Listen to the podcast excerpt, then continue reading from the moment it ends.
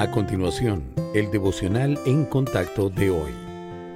La lectura bíblica de hoy comienza en el versículo 19 de Hechos, capítulo 14. Entonces vinieron unos judíos de Antioquía y de Iconio, que persuadieron a la multitud, y habiendo apedreado a Pablo, le arrastraron fuera de la ciudad, pensando que estaba muerto. Pero rodeándole los discípulos, se levantó y entró en la ciudad. Y al día siguiente salió con Bernabé para Derbe. Y después de anunciar el Evangelio a aquella ciudad y de hacer muchos discípulos, volvieron a Listra, a Iconio y a Antioquía, confirmando los ánimos de los discípulos, exhortándoles a que permaneciesen en la fe y diciéndoles, es necesario que a través de muchas tribulaciones entremos en el reino de Dios. Y constituyeron ancianos en cada iglesia, y habiendo orado con ayunos, los encomendaron al Señor en quien habían creído.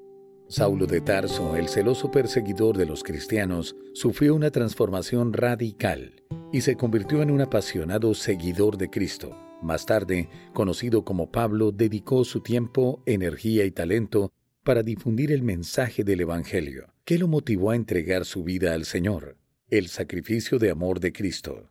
Pablo se dio cuenta de que el Señor dejó su hogar celestial, sufrió y murió para que pudiéramos reconciliarnos con Dios. Este sacrificio impulsó al apóstol a contar a los demás el amor absoluto del Salvador, su gratitud por la salvación.